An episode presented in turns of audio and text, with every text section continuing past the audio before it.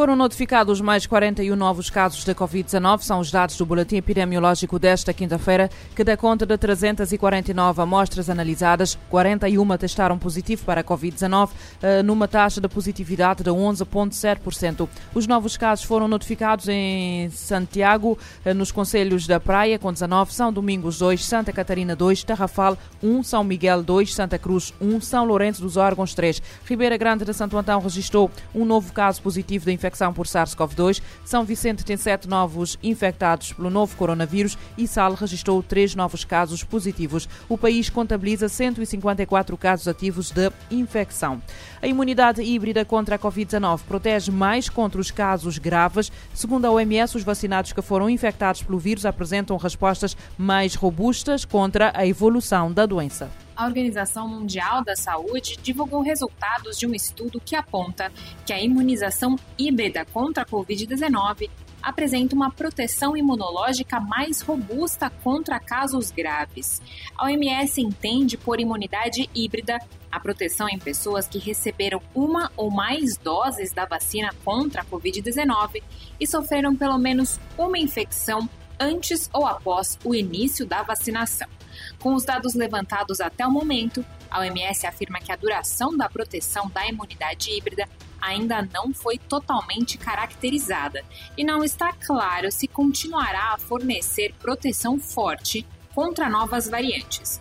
Outras evidências sugerem que a infecção por Omicron oferece proteção limitada contra a reinfecção com sublinhagens desta variante. A Agência de Saúde da ONU destaca que, independentemente do histórico de infecção, alcançar uma alta cobertura da série primária de vacinas continua sendo principal prioridade.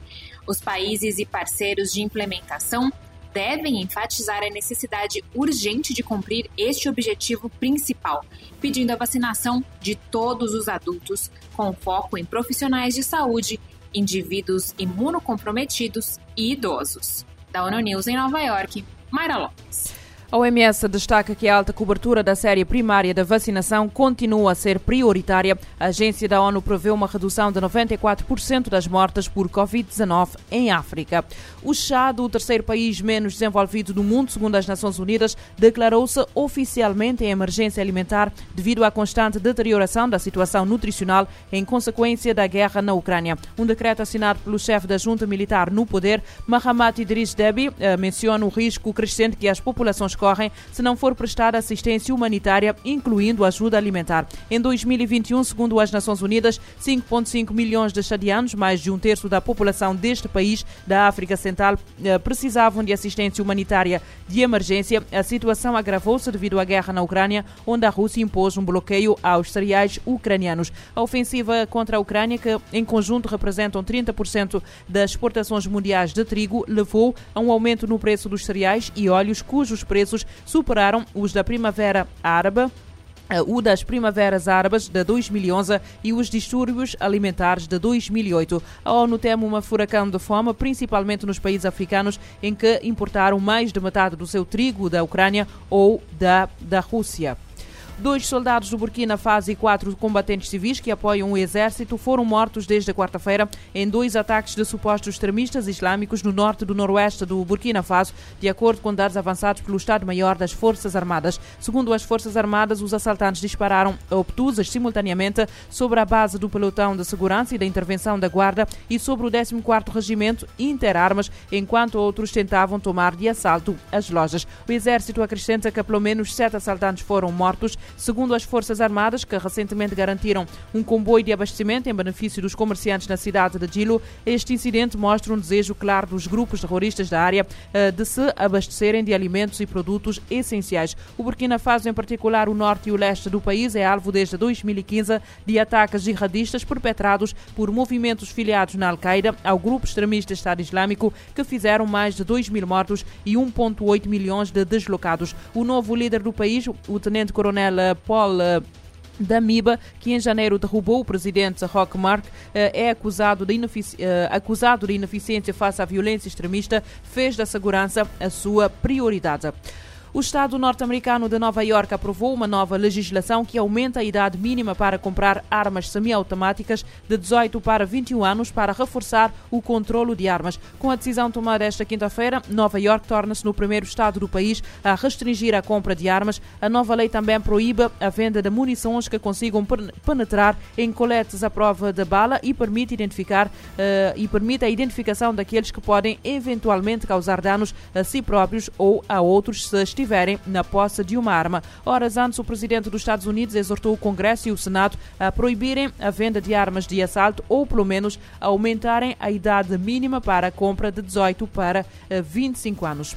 O plano da Unesco para proteger os jornalistas completa 10 anos. A agência da ONU lamenta o número de profissionais assassinados na última década e destaca que poucos casos são solucionados. A Unesco marca 10 anos do plano de ação da ONU sobre a segurança dos jornalistas e a questão da impunidade em 2022.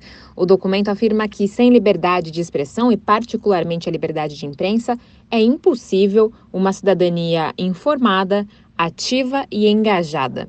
No entanto, a agência observa que, embora tenha alcançado grande progresso, trabalhadores da mídia continuam sendo mortos, detidos, atacados e intimidados. O monitoramento da Unesco registrou 455 assassinatos de jornalistas entre 2016 e 2021. Para a agência, esse trabalho é mais importante do que nunca e lembrou que um estudo em 2021 aponta que 86% dos casos entre 2006 e 2020 permanecem sem solução.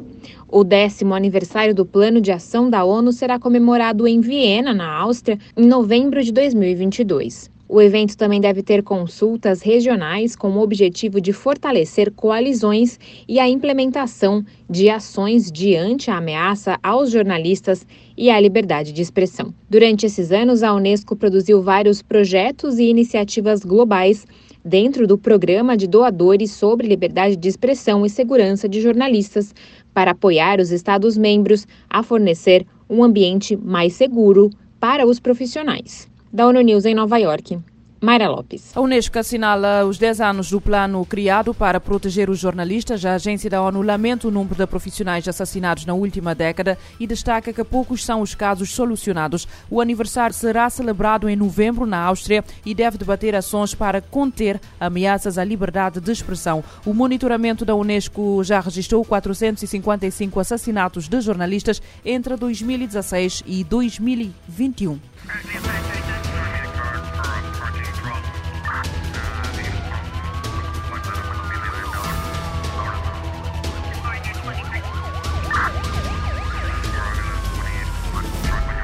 Este programa está disponível em formato podcast no Spotify e em radiomorabeza.cv.